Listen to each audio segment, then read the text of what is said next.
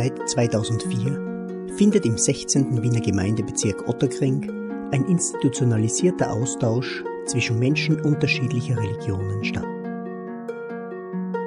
Im sogenannten Religionenforum Otterkring halten Pfarr- und Moscheegemeinden miteinander Kontakt und organisieren unterschiedliche Begegnungsveranstaltungen.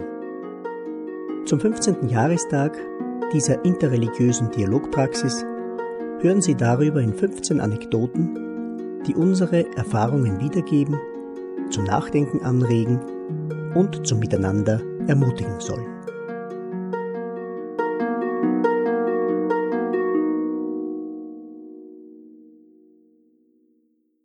Eine neue Sprache.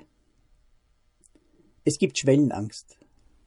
Sie ist es, die jeweils andersgläubige Menschen bei Tagen der offenen Türen, der Moscheen oder bei langen Nächten der Kirchen davon abhält, hinzugehen.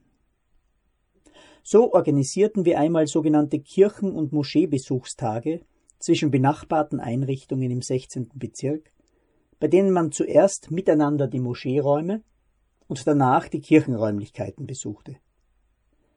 Mehr Muslime und Christen aus den jeweiligen Gemeinden als zu erwarten war, folgten unserer Einladung.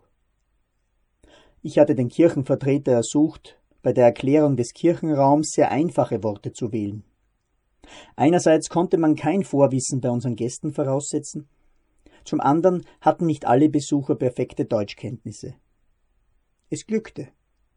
Sehr einfach und verständlich und auch mit Mut zur theologischen Lücke wurden das Kreuz, der Altar, der Tabernakel, das ewige Licht, der Beichtstuhl und die Orgel erklärt. Am Ende kam eine treue ältere Kirchenbesucherin zu mir und bedankte sich. Das war hervorragend, sagte sie. So gut wie heute habe ich noch nie verstanden, worum es da in der Kirche überhaupt geht.